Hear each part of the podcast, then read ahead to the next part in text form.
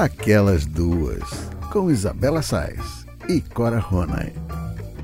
Alô, alô, queridos ouvintes, muito bom dia, boa tarde, boa noite. Começando mais uma edição do Aquelas Duas Podcast comigo, Isabela Sais, e com minha querida e amada amiga Cora Rona. E aí, Corinha, como é que estamos de quarentena? Conta tudo. Belinha do meu coração, ouvintes do meu coração, eu, na verdade, estou me sentindo aqui atropelada pelo caminhão das fake news, porque essa semana nós atrasamos muito o, a gravação do podcast por minha única e exclusiva causa. Primeiro, porque eu tinha um texto para terminar, virei à noite, trabalhando, feito uma doida, fui dormir às oito e meia da manhã.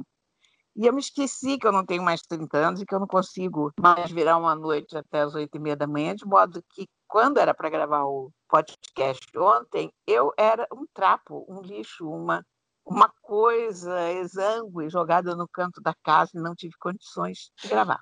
E aí, hoje, marcamos para um horário assim compatível com o Theo, que é o filhote da nossa Theo, e o que, que aconteceu? Aconteceu que eu mandei a coluna para o jornal e havia um trecho que eu, em que eu fazia referência a um vídeo lindo que eu recebi ontem pelo WhatsApp, que a Glória Pérez também postou, que era a Mary do Aldir Blanc lendo um texto dele, de quando ele engravidou dos netos. Eu me lembrava, inclusive, desse texto na época em que foi escrito. E postei isso e, e, acabei escrevendo como final da minha coluna que a coisa que salvou a minha semana, que, que me consolou de ser brasileira, foi essa leitura muito bonita da Mary. E eu achei, inclusive, ela segurando a emoção muito bem e é, usei exatamente essa expressão que eu tinha sido consolada por ela, né? Você vê que era uma, seria uma coisa interessante. E aí a Helena Aragão, lá do jornal, assim que nós começamos a gravar o podcast, mandou um WhatsApp avisando: olha, não é a Mary.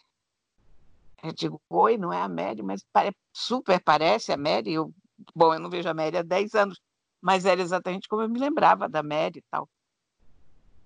E não sendo a Mary, eu tinha que fazer outra coisa. Então, eu tive que escrever um, aumentar um pouco o texto e fazer uma outra coisinha lá e pronto. Mas você vê que nós não estamos livres de fake news, nem num caso desses tão louco, né? pois é. O que aconteceu aqui? Evidente, alguém já identificou essa moça, porque eu tinha postado isso no Facebook ontem à noite, antes de dormir, o, a gravação, e um, alguém disse, não, essa é uma professora de literatura não é a Mary.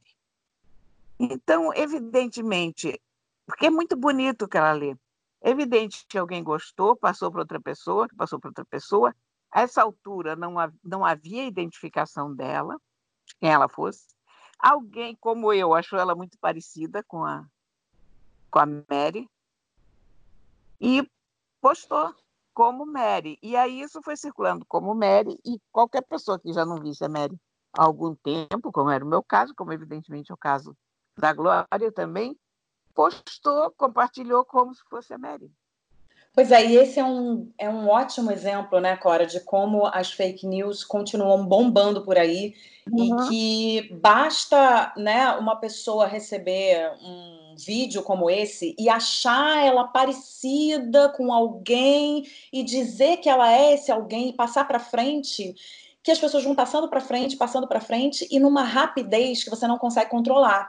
E aí o resultado disso pode ser é, você, uma jornalista, uma colunista, que vai pegar esse vídeo, é, já vem esse vídeo dizendo que é a viúva dele, você vê, não, acha muito parecida, né? E, e publica, né? Então, como a fake é, eu acho que essa, que esse exemplo que você está dando é um exemplo muito claro do poder da fake news, seja em qualquer momento que a gente esteja passando. Não importa o momento que a gente que a gente esteja passando, as fake news são muito poderosas, muito poderosas. É, mas... E são ajudadas também pela tecnologia, né? Porque a gente tem é, uma rapidez gigantesca na forma de passar isso. Não é o tipo de notícia que você vai checar, porque está lá uma senhora com uma cara ótima, uh, lendo da forma mais carinhosa um texto lindo.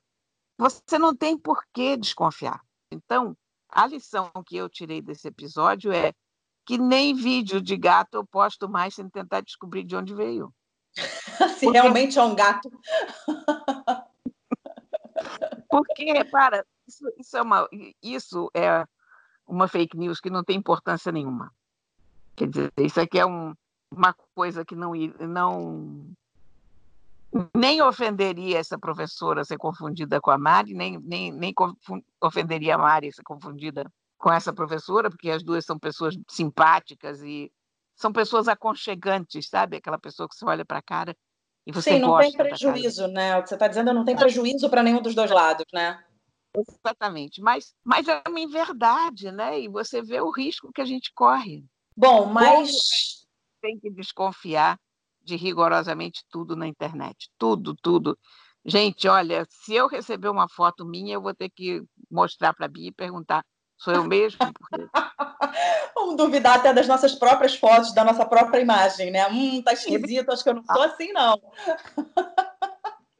Se bem que, olha, durante a quarentena eu acho que a gente tem uma cara e fora dela a gente tem outra. Então a gente também tem que ficar ligado nisso, porque eu já assumi aqui a cara, a cara de quarentena. Outro dia eu mandei uma mensagem de aniversário para uma amiga minha, um grupo de amigos se reuniu para editar um vídeo com várias mensagens, né, vários vídeos de aniversário para ela. E aí a minha a primeira frase do meu vídeo foi: Oi, amiga, tudo bem? Que bom que eu tô aqui conversando com você com essa cara de quarentena, porque eu tava com uma cara de quarentena. Existe essa cara, gente. Existe. Eu estou uma bruxa, porque o meu eu estou entendendo por que aquele povo todo em Portugal, assim que abriu, correu para o cabeleireiro, porque a coisa que eu mais estou precisando na minha vida, o que, que você mais precisa nesse momento é cortar o cabelo. O meu cabelo já não é grande coisa quando ele está com corte, mas ele sem corte é medonho. Então eu estou aqui invisível, sabe? Eu não posso ser vista pelas pessoas e amanhã eu estou até preocupada porque amanhã eu tenho uma reunião de trabalho às quatro horas e depois eu tenho uma live com o mentor Neto às seis. E eu sei lá o que eu vou fazer com esse meu cabelo para enfrentar. Ah, você vai dar, não, você vai dar conta, Corinha. Você vai fazer um penteado diferente. De repente, sei lá, faz uma coisa meio doida. Faz um penteado meio maluco. Quarentena tá na quarentena tá valendo essas coisas. Faz um Sim, penteado meio maluco, uma maquiagem diferente. Maquiagem diferente eu nem tenho, meu bem. eu, eu tenho aqui nessa casa é BB Cream, que é a única coisa que eu uso e um batom que é da cor da boca só. Não tem um batom vermelho para passar e tirar a atenção do cabelo. Não, não vou conseguir fazer nada. Mas Cora, pega um gato, bota na cabeça, pega um vaso de planta, bota no ombro, entendeu? Passa o seu BB cream, que aliás salva a vida nesse momento de quarentena. Passa o seu BB cream, seu batomzinho, eu tenho certeza que você vai estar ótima. Vamos começar nosso programa, vai, que a gente tem muito assunto pela frente. Temos muito assunto. Olha, a gente começa falando sobre homeschooling e também sobre a ansiedade das crianças nesse período de reclusão.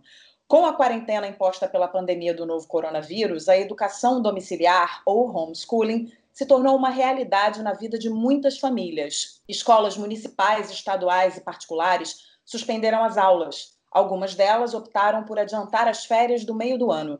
Outras continuam funcionando e têm enviado exercícios para serem resolvidos em casa.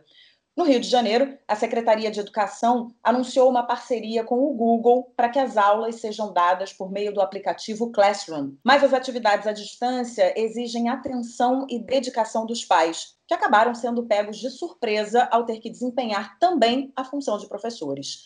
A prática tem se mostrado uma dificuldade para muitos que precisam equilibrar a educação dos filhos com o home office e as tarefas domésticas. Para os pequenos, a modalidade de ensino também requer uma adaptação. Para aprofundar mais esse assunto, a gente conversou com a Carla Maia. Ela é psicóloga, especialista em desenvolvimento infantil e diretora do Cores Educação no Rio. Olá, Isabela. Olá, Cora. Prazer enorme estar aqui. Sou super fã do podcast de vocês, escuto sempre. Bom, Falando de homeschooling, a primeira coisa que eu acho que é importante a gente entender é que o homeschooling é uma escolha, né? Teoricamente deveria ser uma escolha dos pais nesse processo de educação das crianças, né? Pais que se preparam para estudar com seus filhos, que têm tempo e mais do que tudo, né? Que é, escolheram esse conceito de homeschooling. Então, os pais, a maioria deles não está preparado nem é, fez essa escolha, né? Então, não, eu, na minha opinião, acho que as famílias não estão preparadas mesmo para esse movimento escolar dentro de casa. Bom, o efeito que está uh, muito claro hoje, né, que as famílias e uh, a gente escuta e acompanha de forma geral, assim, é um efeito de estresse, um efeito de, do momento que os pais e as crianças ficam muito em conflito, porque é muito complicado administrar é, com tantas coisas que existem um conteúdo e um material que é para ser feito em sala de aula, né? Então eu avalio como um, um efeito assim de estresse nesse momento. Por outro lado, Carla lembra que existem benefícios quando pais e filhos se propõem a pensar juntos e que as rotinas determinadas pelas famílias podem levar a criança a desenvolver autonomia. Bom, eu vejo o benefício para aquelas famílias que estão tendo uma certa calma, uma certa maturidade, até de poder é, eleger o que, que realmente é possível absorver né, nesse momento e construir dentro das casas é, mais esse lugar da investigação e da crítica, né? Um lugar que o estudo possa não ser a reprodução de um conteúdo, mas das famílias poderem pensar junto com as crianças a partir desse ponto de vista. Aí eu acho que a gente teria um benefício nessa construção que pode ser levada para depois que tudo isso passar, né? Bom, o conceito base das aprendizagens dentro da, do cotidiano é a autonomia. A criança poder construir esse pensar sobre o dia a dia dela. E aí o que acontece é que a criança erra muito, muitas vezes ela se frustra. Então, esse lugar poder ser visto não como um lugar de estresse, mas um lugar de construção de desenvolvimento. Os pais, eles precisam deixar com que as crianças possam estar envolvidas como é, um time mesmo nesse, nesse lugar. Eu acho que vão existir muitas construções de aprendizagem que não existiam antes né, dentro das casas. Bom, vamos agradecer a participação da Carla Maia. Carla, muito obrigada. Eu conheço a Carla já tem algum tempo e sei que ela é craque quando o assunto é desenvolvimento infantil, quando o assunto é educação. Ela já me ajudou várias vezes com algumas questões.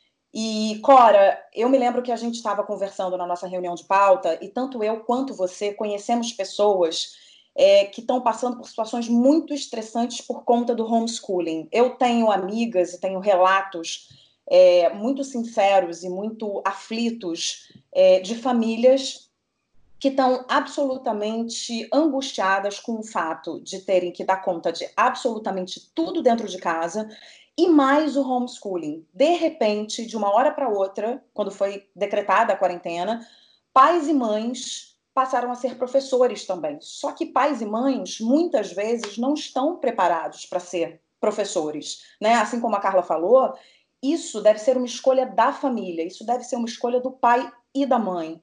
E uma outra coisa, as pessoas estão assoberbadas de trabalho. Você imagina pais que estão trabalhando 14 horas, 12 horas por dia, ainda tendo que dar conta de absolutamente tudo dentro da casa, com funcionários dispensados, tendo que limpar a casa, fazer comida, etc. e tal.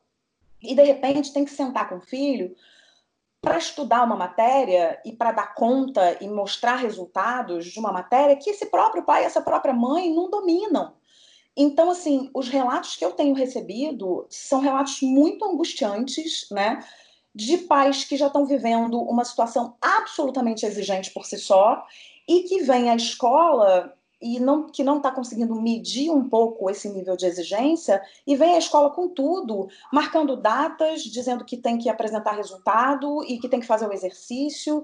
Então, acho que a gente está diante de um problema. E você me falou que conhece também pessoas que estão vivendo a mesma situação, né? Na verdade, eu tenho duas situações opostas na família. Quem me chamou a atenção para esse assunto foi uma moça chamada Dani Santos. No Facebook, alguém me alguém compartilhou um texto dela, ela é exatamente nessa, nessa linha do que você falou, quer dizer, das horas que os pais trabalham e que ainda tem que fazer o, o homeschooling e tal. Então, eu consultei as bases familiares, porque a gente tem a Manuela, que tem o Theo, que tem 5, 6 anos, e os meus netos com 10.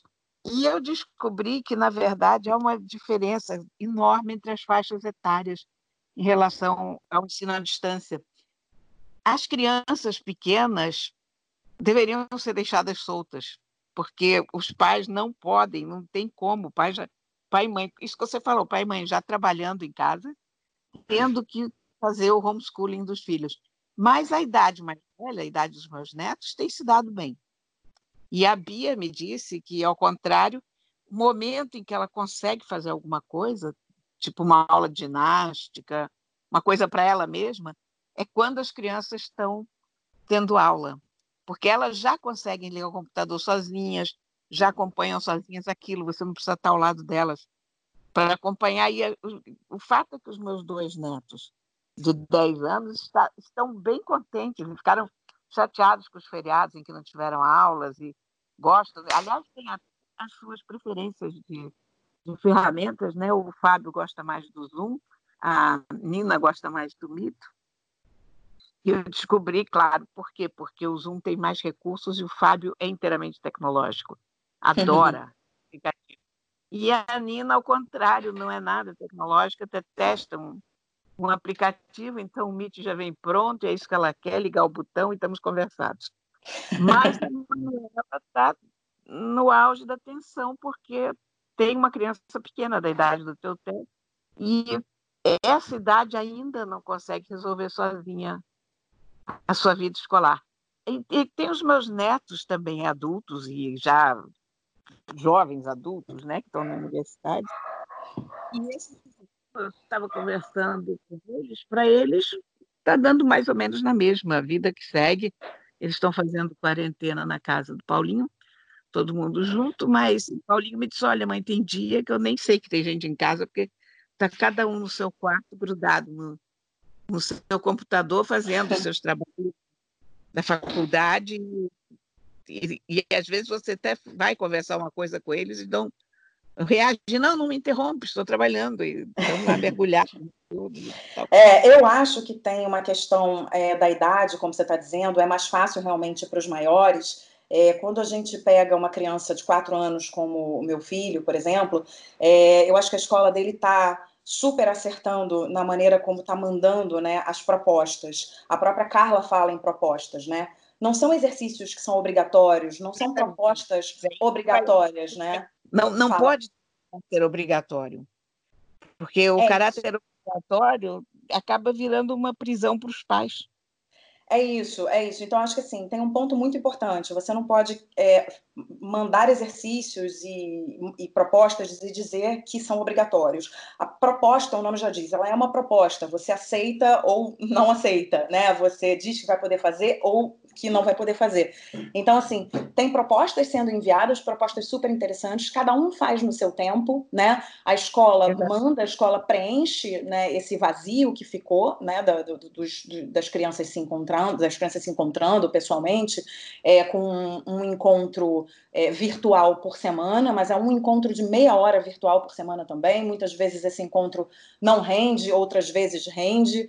É, a escola também está aprendendo com isso, porque as escolas não passaram é, por essa situação, ainda não passaram por essa situação, uma situação de pandemia, quarentena, em que a escola precisa mandar propostas, então é novo para a escola. Eu acho que os pais também precisam ser, é, precisam compreender, precisam ser compreensivos com a escola, porque isso é, uma, é um momento novo tanto para a escola quanto para as famílias. Mas a partir do momento que a escola manda essa proposta e manda esse exercício, que não seja obrigatório, que não tenha um horário para essa criança acessar o link e ficar plantada na frente do computador, porque muitas vezes, mesmo as crianças mais velhas, né, tem crianças e crianças, tem famílias e famílias. o funcionamento e, e, tem equipamento, e tem equipamentos e equipamentos, porque às vezes a pessoa nem tem um bom computador em casa.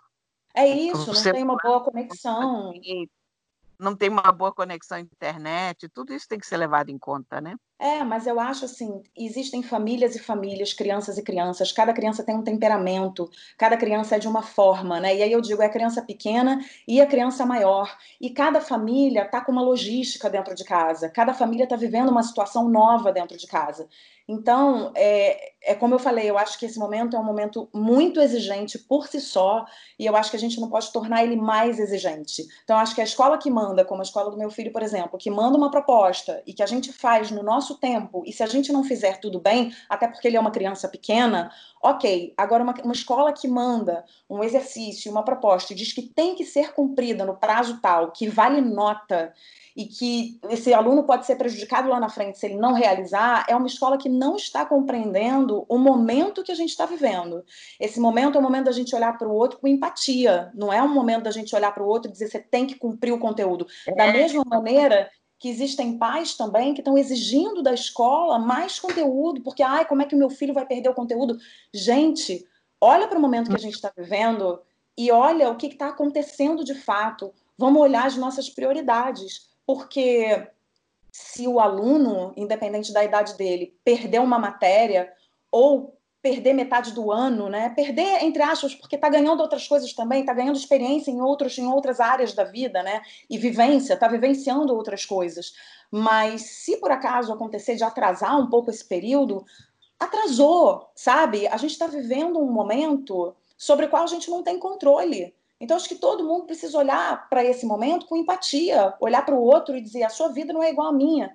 O que você está vivendo, né, situações que você está vivendo dentro de casa, não são iguais às situações que eu estou vivendo. O meu marido é um, seu marido é outro. O meu filho é um, seu filho é outro. Cada um tem suas questões dentro de casa. Então, acho que precisa existir uma parceria entre escola e família. E não uma coisa, vou te mandar o exercício, uma coisa de ir resolvendo questões, pulando obstáculos. Acho que não é hora disso, né? É, acho que, como a Carla bem falou, é uma hora de é, da gente aproveitar para a gente gerar autonomia nessas crianças, né? Para que a gente envolva essas crianças em outras atividades é, as quais elas, nas quais elas não estão envolvidas no dia a dia, né? Que a gente aproveite esse momento é claro que dentro da situação de cada um, né? Tem gente que vai ter mais tempo, tem gente que vai ter menos tempo. Eu, por exemplo, consigo colocar o meu trabalho, meu trabalho é todo remoto, eu consigo botar meu trabalho para depois que meu filho vai dormir, então eu tenho, tenho tempo para me dedicar a ele. Eu sei que não é a realidade da maioria das famílias, tem muita gente muito angustiado e, e muito estressado porque está trabalhando o dia inteiro e a criança está meio largada no canto. Então, dentro dessa dessas situações todas, a gente tem que achar o melhor caminho, né? Mas não a gente colocar como um dever a ser cumprido. Acho que não é hora disso. Não sei o que, que você acha, Corinha. Eu, eu concordo inteiramente com você e eu até tenho uma certa dúvida se as crianças deveriam ter aula, porque eu acho que a pandemia é uma coisa tão única, essa quarentena é uma coisa tão única, que eu acho que as crianças deveriam poder viver esse momento esquisito também de, de quarentena, sabe? Mas depois eu fui dissuadida disso, isso foi um primeiro pensamento que eu tive, mas aí fui dissuadida disso pela Bia, quando ela me disse que ela ficaria doida se as crianças não tivessem as aulas, que era o, o espaço dela. E eu aí cheguei à conclusão que, que essa, essa conclusão tua, quer dizer, que a coisa pode ser encaminhada como proposta mas nunca como um conteúdo para nota, nunca como uma obrigação. As, as escolas deveriam mandar material para as crianças para que elas não fiquem muito entediadas, mas o aprendizado que a gente está tendo de biologia todo dia na, na televisão e o tanto que a gente está falando em vírus e a essa altura, é evidente que todas as crianças já sabem a diferença entre vírus e bactéria, uh, o que, que é uma pandemia. Estão aprendendo uma coisa muito importante. Então, a vivência, elas estão tendo uma experiência da qual elas nunca vão se esquecer ao longo da vida, nunca vão ser as testemunhas dessa época. Daqui a 70 anos, 80 anos, haverá as crianças de hoje contando para as crianças do, do outro século o que, que acontece durante uma pandemia, como é um, uma quarentena em casa. Então, eu acho que é um aprendizado geral. Sim, ainda complementando o que você está dizendo, né, que é claro que a escola precisa se fazer presente, é, não só para gerar esses momentos, né, da, da, da criança se envolver com alguma atividade e também os pais terem um certo descanso ou poderem se dedicar alguma coisa para eles, porque isso é muito importante. Nós que somos pais e mães de, de crianças pequenas, a gente sabe o quão é importante também a gente ter aquele gapzinho no dia para a gente se dedicar a alguma coisa que a gente é, quer, né? Que a gente quer, muitas vezes a gente não tem esse direito, né? Ainda mais numa quarentena. A gente não tem o direito de querer fazer alguma coisa para a gente, porque tem sempre uma criança solicitando ali. Então, é, achar esse lugar e principalmente a escola não sumir, do, não sumir do mapa, porque essa proximidade com a escola precisa ser preservada, porque também, Sim. principalmente para uma criança, é, principalmente para uma criança pequena, a quarentena foi decretada numa sexta-feira, na segunda-feira a gente já estava, né, dentro de casa. Então, para a escola também não sumir completamente da vida das crianças, porque eu acho que isso também é traumático. Então, acho que o, que eu defendo aqui, acho que você também, é uma presença da escola, mas uma presença saudável da escola, e que essa escola possa compreender que não são todas as famílias que vão conseguir cumprir aquele dever que está sendo passado. Ou seja, é melhor que não seja passado um dever, é melhor que seja passada uma proposta, é melhor que a escola estenda a mão para essas famílias e diga: tamo junto, vamos junto. Se você puder, ok. Se você não puder, tudo bem, a gente vai se virar lá na frente, a gente vai arrumar um jeito de, de compensar tudo isso, porque eu acho que é isso que as, as famílias precisam ouvir sabe? As, as famílias não precisam ser mais cobradas do que já estão sendo, entendeu? Não, e na verdade, a gente deveria aceitar o fato de que essa geração perdeu um semestre. Uhum. Pronto. Vai fazer o quê? A vida é assim. Não, não, a gente não pode lutar contra tsunamis reais ou virtuais, ou enfim, ou de água ou de vírus. Não, não dá tem momentos em que você vai perder seis meses de alguma coisa e vai perder seis meses. Por outro lado, você ganhou tanto em, em aprendizado, em experiência, em vivência, que pronto, uma coisa compensa a outra. Não, não adianta essa coisa de correr contra o relógio, a criança não, vai, não pode perder o ano. A criança pode perder o ano, não vai matar ninguém. Quantas crianças perderam o ano antes, sem ser por causa de pandemia, né? Por Sim. falta de aula, por, sei lá, ficou doente, ou mudou de cidade. Enfim, há sempre, há sempre, sempre, sempre haverá crianças perdendo o ano, e conforme a gente pode ver, isso não é o fim do mundo. É isso aí, Corinha. Acho que esse é um grande treinamento para a vida. E olha, além da questão do homeschooling, a quarentena requer uma adaptação a uma nova realidade.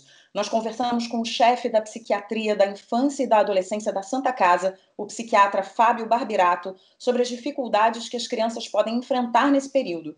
Ele falou sobre a importância da transparência na comunicação com os filhos. Vamos ouvir. É sempre de forma honesta, assim. A gente não pode de maneira nenhuma inventar que não está acontecendo nada, que isso não pode acontecer com alguém da família. Né? Porque pode acontecer, a gente pode ir ao supermercado, pode de alguma forma ser contaminado, a gente pode descer, pegar uma comida delivery pode ser contaminado. Então, de forma nenhuma a gente pode dizer que está todo mundo seguro, super seguro, que nada vai acontecer, que tudo isso é bobagem. Agora, podemos evitar sim, podemos proteger de alguma forma que a criança tenha é, visibilidade, tenha percepção de algo que esteja aparecendo na televisão, porque hoje em dia as televisões têm uma tendência a catastrofizar muitas coisas. Algumas televisões estão usando isso como uma forma de aumento de mídia, então isso é muito ruim. Né? A gente vê hoje muito mais a, a, a demonstração, a apresentação de mortes, número de mortes, não número de pessoas que estão saindo, não número de pessoas que passaram por aquilo e estão assintomáticas. Seja isso para poder chamar atenção ou não, mas isso é uma forma muito ruim para a criança visibilizar, perceber isso que a criança sofre com isso, que a criança cria uma ansiedade, que a criança é muito pequena para ter discernimento, para ter uma noção né, do que, que é exagero ou não. Então ela vê caixões, vê caminhões frigoríficos com, com pessoas que morreram, isso vai criar uma, uma sensação de segurança, de angústia, então não é bom. E quando conversar com ela, falar com ela de uma forma bem né, é, compreensível para ela, então falar de uma maneira que ela entenda, então falar né, em cima de uma linguagem que ela entenda e falar o que ela perguntar, nunca mais do que isso, sempre falar o que ela perguntar. O psiquiatra comentou que esse estresse gerado pelo cenário em que vivemos atualmente pode levar à ansiedade com sintomas físicos e psicológicos nas crianças. A ansiedade pode ser apresentada de várias formas. A ansiedade pode ser apresentada de forma física, né? a ansiedade pode ser apresentada com febre, com enxaqueca, com dores de cabeça, né? com sintomas né? de tremores, com sintomas de náuseas, de vômito, com sintomas né? de tontura, com sintomas variados ou pode sintomas psíquicos, né, que são medos, são preocupações, principalmente preocupações de morte com pessoas próximas, pais, avós ou a si próprio, com medos exagerados, preocupações sem fundamento, preocupações né, em relação ao futuro, o que vai acontecer, medos né, em relação ao que vai acontecer com a escola, medo que vai acontecer com o futuro dele, se ele vai ter futuro, medo que pode acontecer com os pais, se eles vão ter dinheiro para poder pagar as contas. E muitas das vezes esses medos são construídos pelo que ele está vivenciado e ouvido também. Barbirato ainda explicou que esse comportamento pode ser consequência de uma predisposição genética, mas também pode ser adquirido por observação. Isso pode ser a insegurança dos próprios pais, mas a gente lembra que a ansiedade na criança tem um fator genético, mas também tem um fator de aprendizado, ou seja, isso pode ser um fator né, genético direto, e também pode ser um fator de observação, de aprendizado, ou seja, um fator que a criança vivencia e observa.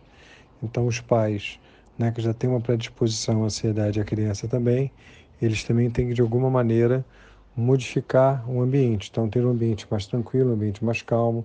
Se tiver que conversar sobre alguma coisa que aconteceu com alguém que eles conheçam, que pegou né, o vírus, ou esteja passando por alguma situação mais difícil, tentar conversar fora né, do ambiente que a criança esteja vivenciando. Lembrar que a criança pega as coisas no ar, então não pensa que a criança não pega, porque percebe a criança, né, as coisas estão vivenciando no ar, que está conversando né, próximo a ela, mesmo que você queira falar de forma né, que ela não vai decifrar, ela vai decifrar sim, a criança é muito mais esperta do que a gente imagina, então fique atento a isso.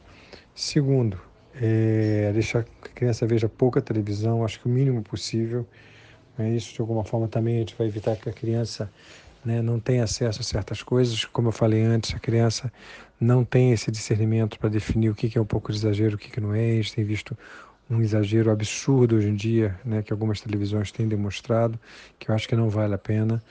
Né? Não estou colocando que o vírus não é uma coisa grave, é uma coisa grave sim, mas algumas televisões têm massificado muito isso, têm falado só sobre isso. Isso me preocupa com a saúde mental dos meus pacientes e eu não estou falando isso da boca para fora porque eu tenho visto isso.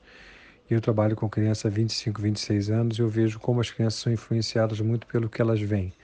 Vêm na televisão, vêm dentro de casa. Então, se eu posso diminuir essa carga da televisão, já é uma ajuda. Por fim, o psiquiatra falou sobre o que os adultos podem fazer para amenizar a situação. Sendo verdadeiro, sendo mais próximo, aproveitar esse tempo né, que eles tiverem, quem tem essa possibilidade, que não é o caso, por exemplo, na minha família, né, que eu e minha mulher somos médicos, a gente está no fronte de batalha, mesmo sendo psiquiatra, a gente continua atendendo, talvez seja uma das poucas especialidades que não só foi liberado, como foi orientado pelo tanto pelo Ministério da Saúde, pelo Conselho Federal de Medicina, que a gente continua atendendo, até porque tem muitos pacientes né, nossos que continuam nos procurando e muito, porque estão piores dos quadros, até pela própria ansiedade, pelo quadro depressivo, com ideias suicidas, por causa dessa própria pandemia. Então a gente continuou trabalhando, a gente não parou de trabalhar em momento nenhum, né? Então assim, é, a gente continua trabalhando, mas a gente quando está em casa, a gente teve uma redução na nossa carga horária, óbvio, mas a gente continua em casa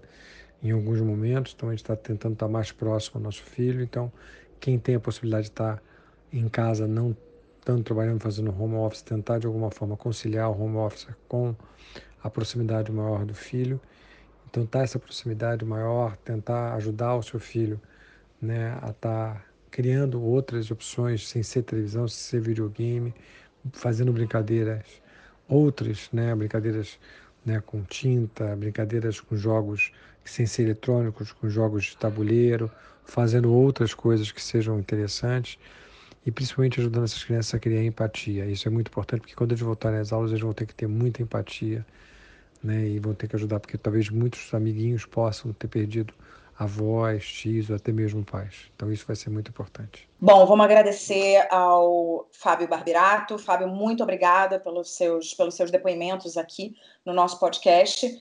E, Cora, acho que o Fábio falou muita coisa importante, né, sobre esse momento de ansiedade é, que as crianças estão passando. É, e eu destaco dois pontos. No início do depoimento dele, ele falou sobre a importância da gente conversar de forma muito honesta com as crianças, claro que dentro da compreensão de cada faixa etária, né? É, o que foi a nossa conduta aqui dentro de casa, né? Eu tenho o Theo de quatro anos e a gente foi muito honesto com ele, dizendo o porquê que a gente estava dentro de casa. A gente não ficou maquiando essa situação e dizendo que estávamos de férias. Ah, férias repentinas, filho, olha só, e agora vamos aproveitar muito. Não, tem um vírus, né? E esse vírus requer certos cuidados, então vamos aprender a lavar a mão, vamos aprender a tossir da forma correta, vamos aprender a espirrar da forma correta é, temos que passar álcool gel na mão, temos que passar álcool 70 nas coisas. Ele está vendo que as compras do supermercado chegam e a gente limpa as compras todas. Então, ele sabe que existe o coronavírus, ele verbaliza, porque eu também acho que a partir do momento que a gente é honesto com a criança,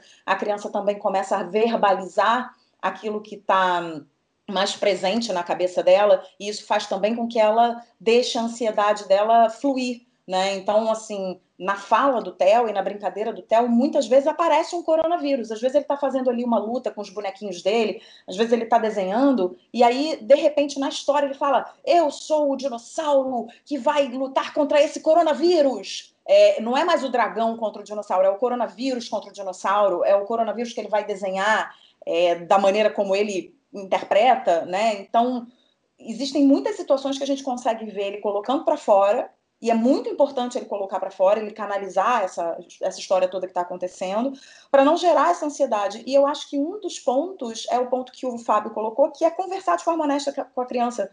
É, acho que é a primeira coisa. Não sei como é que foi isso com os seus netos menores, Cora. Sim, não. A, a Bia é sempre muito franca com eles e abre o jogo imediatamente. Mas é, e eu acho que é engraçado, porque ele falou que era importante. Eu acho que isso é importante, essa, essa franqueza, na vida como um todo, sabe?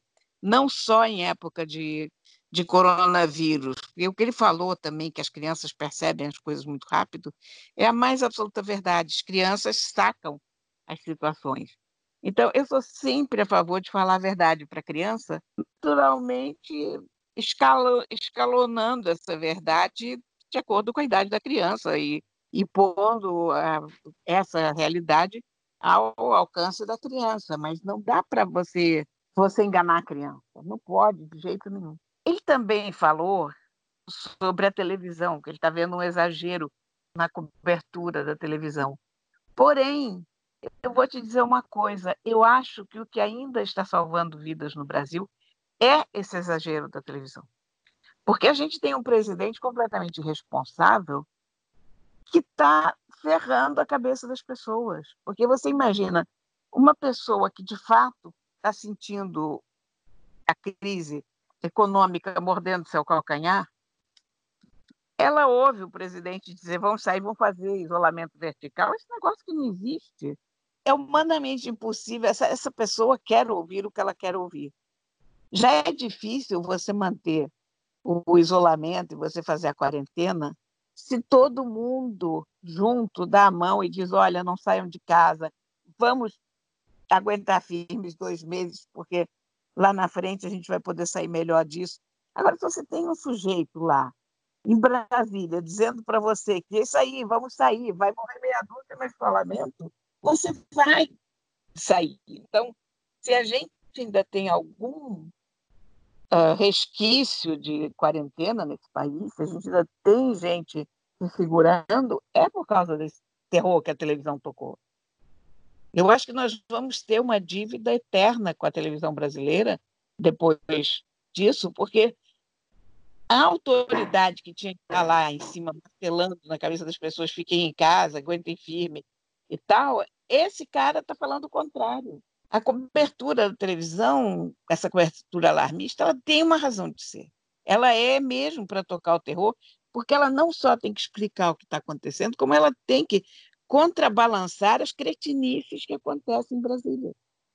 Sim, eu concordo com você, mas acho que no caso da, da análise que ele fez, é mais voltada para as crianças mesmo. Isso é uma coisa que eu ouço outros especialistas, não só psiquiatras falando, mas é, especialistas em educação, que dizem que a gente realmente não deve expor as crianças as notícias, porque tem gente que passa o dia inteiro com a televisão ligada, e não é só não são só as crianças, não. Eu acho que a gente também precisa fazer uma seleção daquilo que a gente vai ver e daquilo que a gente vai ler. No caso da gente que tem criança pequena, não, não, tem, não tem nem como fazer essa seleção, porque a gente não tem tempo para ficar, né? Ah, vou escolher esse aqui, vou ler esse aqui. Não, você vai se informar, de repente, você vai falar, ah, eu vou me informar uma vez por dia. Ok, você vai se informar uma vez por dia, que é o que eu faço. É, eu não estou 100% informada, não estou tão bem informada quanto, quanto vários outros jornalistas, porque eu tenho uma questão em casa, eu tenho uma, uma, uma família, eu tenho um filho pequeno e que eu não consigo realmente. E ok, não estou me cobrando.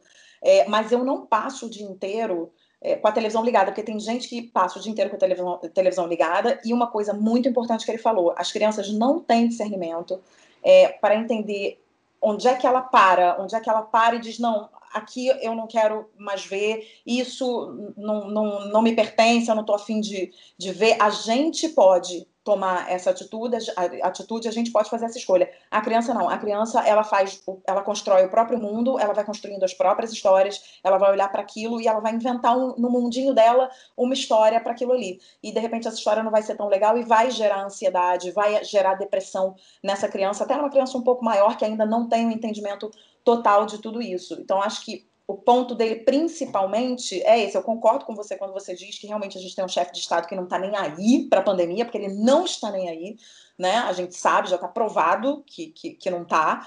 É, e que está prejudicando a, a, a, quarentena, porque as pessoas vão, se fecham dentro de casa, e aí é dito para as pessoas que não, que não, não, imagina, isso aí já acabou, e aí as pessoas saem de casa. Eu tenho ouvido relatos de pessoas que moram em ruas movimentadas e que conseguem ver de suas janelas o movimento, e o movimento realmente está crescendo. Então as pessoas, e a gente está vendo, né, pela, pelas pesquisas, enfim, pelas notícias que a, gente, que a gente recebe, que realmente as pessoas estão desistindo, estão já é, parando com o isolamento social, e não é, a gente está atingindo o ápice agora, nos próximos meses vão ser meses difíceis, então tem tudo isso, concordo com você, mas acho que nesse caso das crianças, é, o que ele está analisando é isso, é você é, olhar para uma, é, uma criança ficar olhando para uma televisão e não saber direito o que, é que ela faz com essa notícia, né? Isso gerar mais ansiedade.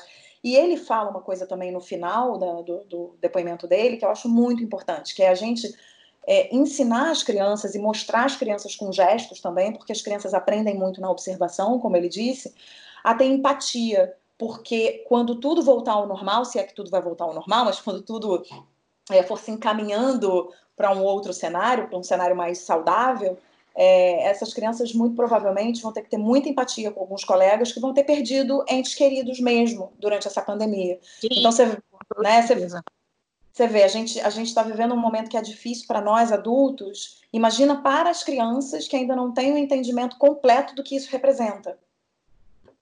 É, eu, eu sei, eu falei isso, eu sei que ele estava se referindo às crianças, mas eu quis fazer essa observação porque eu tenho feito essa observação sempre em relação à televisão, porque há ah, essa queixa, ah, a televisão está alarmista, lamento, a televisão tem que estar. Tá. Uhum. Eu, eu, te, eu tenho me dado conta cada vez mais do papel que a, a nossa profissão de jornalistas está tendo um papel fundamental. Nós estamos é a única fonte da verdade no momento em que você tem um governo que não te informa, um governo que, pelo contrário, desinforma. Cresce a importância do jornalismo. Então, eu comentei por causa disso, porque eu Sim, acho claro. que ressaltar esse, esse detalhe, porque nós estamos vivendo uma situação sui generis no Brasil. Não, não, não, há, não há coisa parecida no mundo, né? Ao que está acontecendo aqui, é uma coisa de doido. Não, realmente, é, é, às vezes eu custo acreditar. É, as, as, notícias vêm, vêm chegando e os acontecimentos. Ontem mesmo eu eu troquei mensagem com um amigo que eu não trocava há muito tempo, ele mora em São Paulo. Eu falei, e aí, como é que estão as coisas por aí? A resposta dele foi: atônito com as notícias do Planalto, porém, passamos todos bem.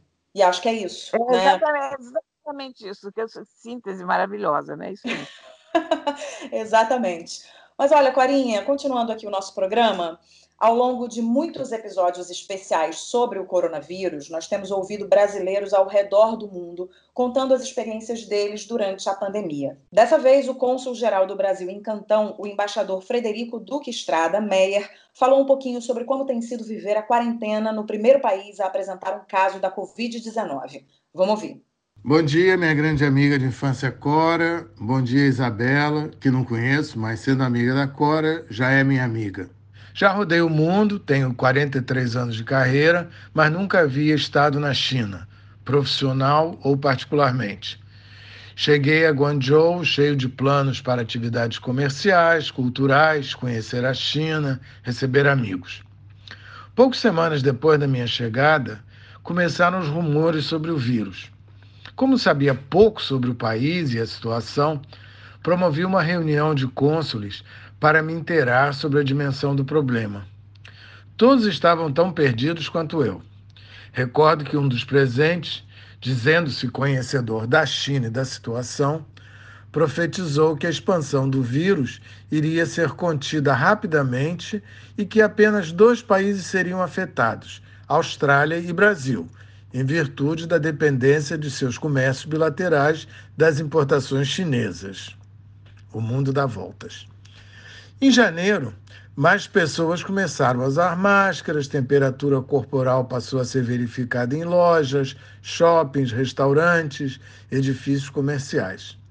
Logo depois, consulados, escolas, empresas, escritórios, restaurantes, bares, cinemas, teatros fecharam.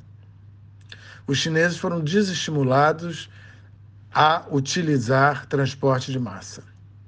Consulado do Brasil funcionou só pela manhã para emergências, ao contrário de vários que fecharam.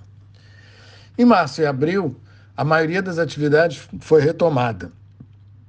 No dia 27 de abril, algumas escolas reabriram. Permanecem fechados cinemas, teatros, museus. Guangzhou é a capital da província de Guangdong, a segunda mais afetada pela pandemia. O curioso é que hoje, com a situação sob controle, lojas, fábricas, empresas, restaurantes abertos, algumas medidas tomadas inexistentes em janeiro e fevereiro são mais severas. Por exemplo, ao desembarcar em Guangzhou, todos os passageiros são encaminhados a um hotel onde são submetidos ao teste do Covid-19 e permanecem normalmente 24 horas até sair o resultado. Os que tiverem resultado positivo são encaminhados a um hospital. Os demais, se residentes, vão para as suas casas, onde cumprem quarentena de 14 dias. Os não residentes, a quarentena em um hotel. Um grande beijo para a Cora, um grande beijo para Isabela, e muito prazer, Isabela. E fiquem todos em casa. É o meu recado, porque foi a minha experiência aqui na China e aparentemente é a experiência que deu certo. Um beijo. Um beijo, Fred, querido. Eu adoro o Fred. É um amigo do coração e eu tenho acompanhado essa experiência dele na China passo a passo, porque a gente se eu vivo no fuso horário da China, né? Então a, a gente se fala tranquilamente pelo WhatsApp, trocamos ideias e, e ele me contou coisas como o dia que ele acordou e todos os, os botões de elevador estavam cobertos por plástico e aquele plástico era trocado para as pessoas não, não se contaminarem. Enfim, é uma experiência bizarra. Você está no olho do furacão, né? Sim, engraçado. Engraçado que eu não tinha me dado conta disso, Cora, que realmente deve ser o amigo com quem você mais conversa, porque ele está totalmente no seu fuso horário e você no dele. Exatamente né? E, enfim, eu quero mandar um beijo para ele também, muito simpático, falou que é seu amigo, então, se eu sou sua amiga, ele também já é meu amigo, e estamos todos em família, tá tudo certo. Então, Fred, um beijo para você, obrigada pelo seu depoimento. E acho que tem uma coisa muito interessante no depoimento dele, né? Ele foi relatando as coisas que aconteceram desde janeiro é, até agora, e ele diz: a gente está com a situação sob controle, mas as coisas não voltaram ao normal, digamos assim, né? Então, para a gente ver Uh, o primeiro caso da Covid-19 aconteceu na China e o país ainda não voltou ao normal. Ou seja, no dia 31 não. de dezembro, a gente teve a notícia desse primeiro caso, a gente está em maio e a gente tem um país que ainda não voltou ao normal, que está lidando com um monte de questões de isola passageiro e que e, e testa a temperatura e isso e aquilo. Então, voltando um pouquinho para o que você falou antes no nosso assunto anterior, como é importante a gente ter consciência de que a gente precisa ficar em casa, de que a gente realmente está vivendo uma quarentena, não são férias, a gente não está, ah, estou em casa, vou fazer uma viagemzinha, vou ali, vou reservar uma pousada, vou isso, vou aquilo. Nós estamos em quarentena, o buraco é muito mais embaixo, e esse é o melhor exemplo que a gente pode ter, é o melhor relato que a gente pode ter num momento como esse. O relato do Fred é dizer, beleza, a gente a gente está sob controle, mas ainda que estejamos sob controle, olha quanta coisa tem que ser feita para a gente não deixar a coisa degringolar de novo. É, e eu fui aprendendo coisas da quarentena com o Fred, né? Porque ele chegou lá e pouco tempo depois os restaurantes fecharam. Aí ele começou a viver aquelas coisas, porque ele estava num hotel, né? E, então ele começou a comprar queijo e miojo, essas coisas de sobrevivência na selva. Depois, um dia, ele me falou da dificuldade de conseguir um cabeleireiro, e eu pensei, ah, bom, isso é um problema de homem, né? Porque o, o Fred usa o cabelo bem curto e tal. Não, é um problema de mulher também, porque estou eu aqui, que comecei esse podcast falando do meu desespero por um cabeleireiro. Então, o que ele viveu lá, a gente está vivendo agora, uma, é, é, muito curioso para mim. Tem um certo ar de déjà vu, tudo que vai acontecendo, por causa da experiência do Fred, porque a gente conversa, eu tenho vivi a quarentena da China e agora estou vivendo no Brasil. É, eu, como é, é o que estava acontecendo lá. É, e, e, como é importante a gente é, estudar os nossos movimentos e ter consciência daquilo que a gente está fazendo, de proteger a nós mesmos e proteger o outro, né? Porque eu acho que com é. essa atitude da gente, ele termina o depoimento dele dizendo fiquem em casa. É uma pessoa que está vivendo isso antes da gente. A Covid-19 chegou antes lá.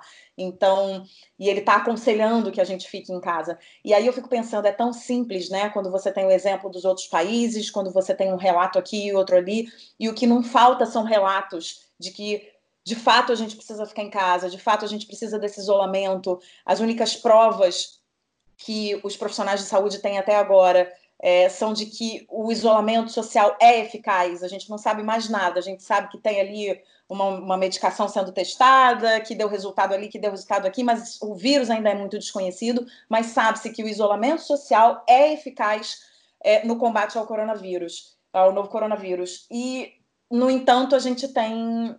É, né, a gente tem governos como o nosso que estão absolutamente omissos em relação. Omi, não é nem omisso, né? Fazendo campanha, campanha contra, na verdade. Omissão não tem, tem campanha contra. Campanha contra, você imagina a dificuldade que deve ser você ser governador de estado nesse momento, você ser o Dória, tendo que lutar para manter um, um isolamento lá e dar conta daquele estado que está um caos e, ao mesmo tempo, ter briga política pelas costas. Isso é uma maluquice, né? É, realmente uma maluquice. Mas, enfim, sigamos firmes e fortes em casa e a gente vai terminar o nosso programa com duas notinhas é, sobre o coronavírus, porque a gente está fazendo os nossos especiais. Aliás, Corinha, nós já estamos no especial número 8. Passa muito rápido, Meu né? Deus. Como passa rápido? Eu achei que a gente ia fazer três especiais. Não, aliás, Cora, nós fazemos aniversário no próximo dia 27 de maio. O Aquelas Duas Podcasts faz um ano. Mas olha, que coisa boa. Pois é, e passa rápido, porque quando eu, quando eu me dei conta disso, eu fiquei muito assustada. É, não, passa muito, muito rápido, né? Então vamos lá, a gente vai falar aqui sobre drive-thru de shoppings na quarentena. O comércio de produtos não essenciais é um dos setores que tem sofrido as consequências do isolamento social. Para levantar o faturamento, algumas lojas têm criado outras formas de vender além das compras online, que evitam aglomeração. Uma das soluções encontradas é a retirada do produto no estacionamento da loja ou do shopping sem sair do carro, o famoso drive-thru. Geralmente funciona da seguinte forma: os lojistas disponibilizam um canal de venda direto com o cliente. Depois de efetuar o pagamento, ele passa no estacionamento no horário combinado para retirar a compra sem sair do carro. Pelo menos 20% dos shoppings do país já adotaram a novidade. Com a proximidade do Dia das Mães, no domingo, dia 10, a medida é uma alternativa para manter o faturamento na data, a segunda melhor do varejo, atrás apenas do Natal. Corinha, achei essa ideia de drive-thru para o comércio muito boa, porque a gente sabe que uma das áreas que estão sendo mais atingidas com, a, com essa história toda do, da pandemia do, do novo coronavírus é a economia, né? Então, eu acho que quanto mais a gente puder criar e dar alternativas para que eh, os pequenos, grandes empresários, enfim, donos de loja e comerciantes, para que eles não sofram, é, é, sempre válido, né? Aliás, eu acho que os automóveis passaram a adquirir uma importância esquisitíssima nas nossas vidas, porque até aqui você usava o automóvel para ir para o escritório, né? Vou trabalhar. Agora, o carro vai passar a ser uma espécie de bolha que vai, te proteger enquanto você enfrenta o mundo. Você viu? Eu vi umas fotos de concertos na Dinamarca, uma rave na Alemanha, os caras tocando ali na frente e dezenas de automóveis parados. As pessoas indo à rave, indo, indo aos concertos de dentro dos carros. é uma coisa, coisa muito bizarra, né? Nós, e a coisa curiosa é essa capacidade de adaptação do ser humano que logo inventa uma saída, né? Será que nós vamos ter. Será que nós vamos ter a volta do drive-in? Você lembra do, do drive-in? Não tenho nem dúvida. Eu me lembro muito do drive-in na Lagoa. O som era uma porcaria inominável. E a volta não estava funcionando e você tinha que ir para um outro ponto com, com a caixinha, ou daquela caixinha dentro do carro e tal. Eu gostava muito do drive-in, por sinal. É, eu também, eu me lembro muito, assim, me lembro com uma certa nostalgia, porque eu isso faz muito parte, assim, da minha vida. Eu também, eu gostava do, do drive-in, viu?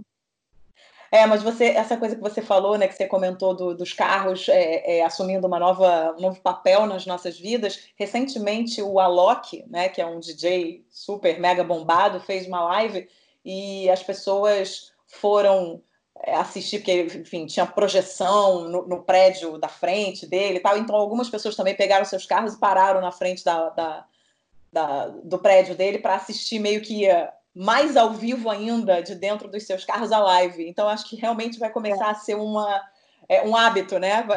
Sair de carro e ficar dentro do carro para poder assistir algumas coisas, né? Quem sabe shows dentro do carro, cinema, como a gente está falando do drive-in. Eu acho que o ser humano é muito criativo e a gente vai buscando soluções dentro do que temos para hoje, né? Exatamente. Você, você o, o carro que a gente acharia que ia cair em desuso com a quarentena, olha aí, está tendo usos diferentes. O pessoal não foi tomar vacina de carro? Lembra que é. a vacina da gripe? Eu não fui porque eu não tenho carro.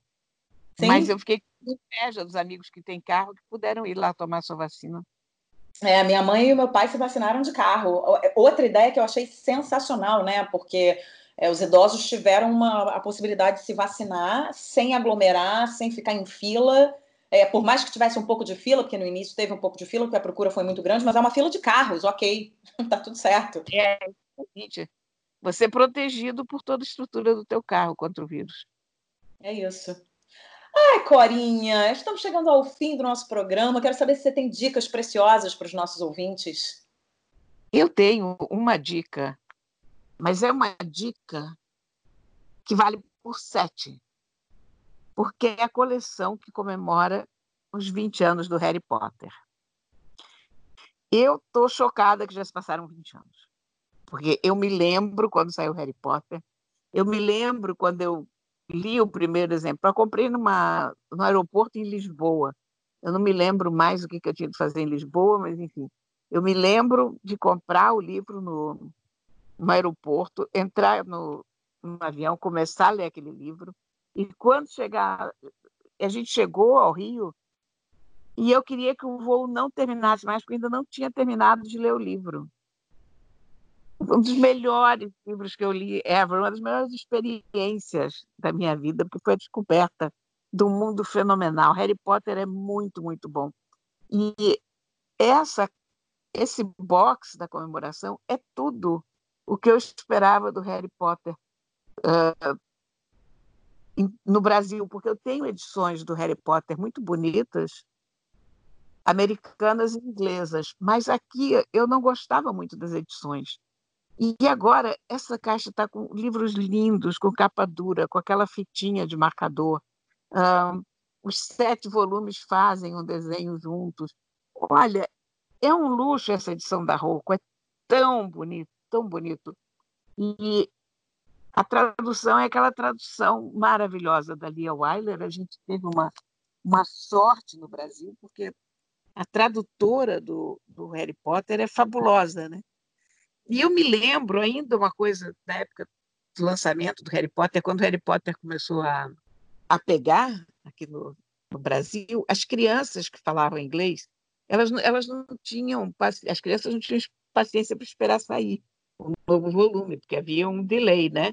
Uhum. Era lançado nos Estados Unidos e aí, alguns meses depois, você imagina quanto tempo a pobre Dalia trabalhando a toque de caixa fazer essas traduções. Mas as crianças quebravam o livro em cadernos e elas traduziam juntas, faziam um trabalho colaborativo e punham na internet para os colegas poderem ler em português, para elas poderem conversar sobre o novo livro do Harry Potter. que legal. Experiência de internet coletiva linda aquela. As traduções eram horríveis. Claro, a gente está falando de crianças pequenas, crianças de 10, 12, 13 anos, tentando traduzir um livro bastante complicado de traduzir. Mas foi encantador aquilo e e eu me lembrei disso, tudo isso veio à minha mente. E essa essa caixa eu ganhei da editora Rocco com uma cartinha que eu achei fofa, porque eles me mandaram esses livros porque eu fui uma das primeiras pessoas a escrever sobre Harry Potter na imprensa brasileira. Ah, que legal. Então, é, então achei bonito isso de ver que a editora não se esqueceu que eu, do meu entusiasmo. Naquela época as pessoas estavam todas assim, mas a pessoa está falando de um livro infantil, por quê? Né? E aí Sim. eu esperava ansiosamente sair o novo Harry Potter e comprava na pré-venda da Amazon. Enfim, Olha, eu fiquei interessada nessa, né, eu fiquei interessada nessa nesse box, hein, para o Theo quando ele tiver idade para poder ler todos os Harry Potters. Olha, esse box é absolutamente lindo. São livros maravilhosos, é uma produção mega caprichada. Eu realmente eu fiquei comovida com essa edição porque eu o Harry Potter é uma coisa que a gente quer guardar, né? Tanto que eu tenho as, todos os meus Harry Potters aqui, uhum. porque é uma leitura extraordinária, é uma aventura. E, e naquela época, que os livros ainda não tinham saído, tinha um suspense ainda por cima, porque você tinha que se aguentar um ano. Era feito série de televisão, pensando sim, bem, né? Você tem que um ano para ver a nova série, então a gente esperava um ano para sair o novo Harry Potter e tal. Muito bom. Mas é isso, eu acho que eh, não está barato, custa 450 reais mas são sete volumes, e os sete volumes estão lindos. E é uma caixa assim que merece lugar de destaque no coração de qualquer pessoa, na estante de todo mundo, enfim. Muito bem. Eu tenho uma dica também, dessa vez é de série de TV. É, eu assisti há muito tempo, há muito tempo não, mas há algum tempo, eu assisti uma série que eu gostei muito, chamada Afterlife. É uma série de um cara chamado Ricky Gervais. Ele é criador de uma série chamada Derek, é, em que ele interpretou, ele interpretava um, um cuidador de idosos, né? A série se passava numa, numa clínica para idosos, num lar de idosos, e ele era um cuidador é, de idosos. Eu vi o Derek, achei super interessante a maneira como ele contou aquela história, é, no estilo mockumentary, né? Que é um, um, um, falso, um falso documentário ali. E uh, dessa vez ele criou uma série também, criação dele, chamada Afterlife. Eu vi a, a, a, primeira temporada, adorei a primeira temporada, e a segunda temporada pipocou para mim na Netflix outro dia. Eu falei, ah, quer saber? Eu vou, vou ver o primeiro capítulo da segunda temporada. E eu acho que promete. Eu assisti o primeiro capítulo só, eu acho que promete. Eu acho uma série espirituosa, acho o texto dele bom, acho ele talentoso pra caramba. Tem, é, é, ele trabalha muito com humor negro, então a gente tem que ter né, uma, uma, uma mente aberta para aceitar o humor negro. Mas nessa, especificamente, ele faz reflexões sobre a vida, ele conversa com uma, uma amiga que ele, que ele arruma. Basicamente, a história de um homem que fica viúvo e que fica muito de mal com a vida depois que ele fica viúvo e ele não quer saber de ninguém ajudando ele, ele recusa ajuda, ele recusa uma palavra de carinho, de amor, e ele vai encontrando pessoas e personagens interessantes à medida que ele vai vivendo depois dessa perda e vão, vão se construindo pequenas histórias. Então, eu acho que vale a pena para esse momento que a gente está passando de quarentena, que é sempre bom uma série é, leve, uma série criativa, e acho que esse cara vale vale a nossa atenção. Eu tenho ouvido depoimentos de pessoas que, que devoraram a segunda temporada. Eu não posso dizer porque eu só vi o primeiro capítulo. Eu vou demorar um pouquinho para devorar. É, se eu quiser devorar, vou demorar. Mas enfim, essa fica, fica aí a minha dica, que é o Afterlife na Netflix. Certo, Corinha? Perfeito, meu bem, perfeito. Então agora acabou de verdade. Eu não gosto de falar que acabou, mas acabou. E a gente volta na semana que vem. Sim, e no mesmo bate-horário, no mesmo bate-local, ou seja, cada uma em sua casa, não é? e vamos que vamos, Corinha. Então, um beijo grande. Ah, eu sempre esqueço, né? Eu sempre vou me despedir de vocês, esqueço de falar com os nossos ouvintes. Querendo mandar é, sugestão de pauta, querendo mandar um recado para gente, críticas, sugestões, o que vocês quiserem aquelas duas podcast arroba gmail.com. A gente também está no Instagram, no arroba aquelas duas podcast. E você pode também curtir a nossa playlist no Spotify, que tem mais de um dia inteiro de música para você fazer o que você quiser na sua casa. É, ouvindo as nossas músicas maravilhosas. Agora sim, me despeço dos nossos ouvintes e me despeço de você, Corinha. Um beijo, sempre muito bom conversar com você. Eu sempre saio mais feliz desse podcast. Eu também, meu amor, eu também. sempre muito bom. Beijo, até semana que vem. Aquelas duas, com Isabela Sais e Cora Ronay.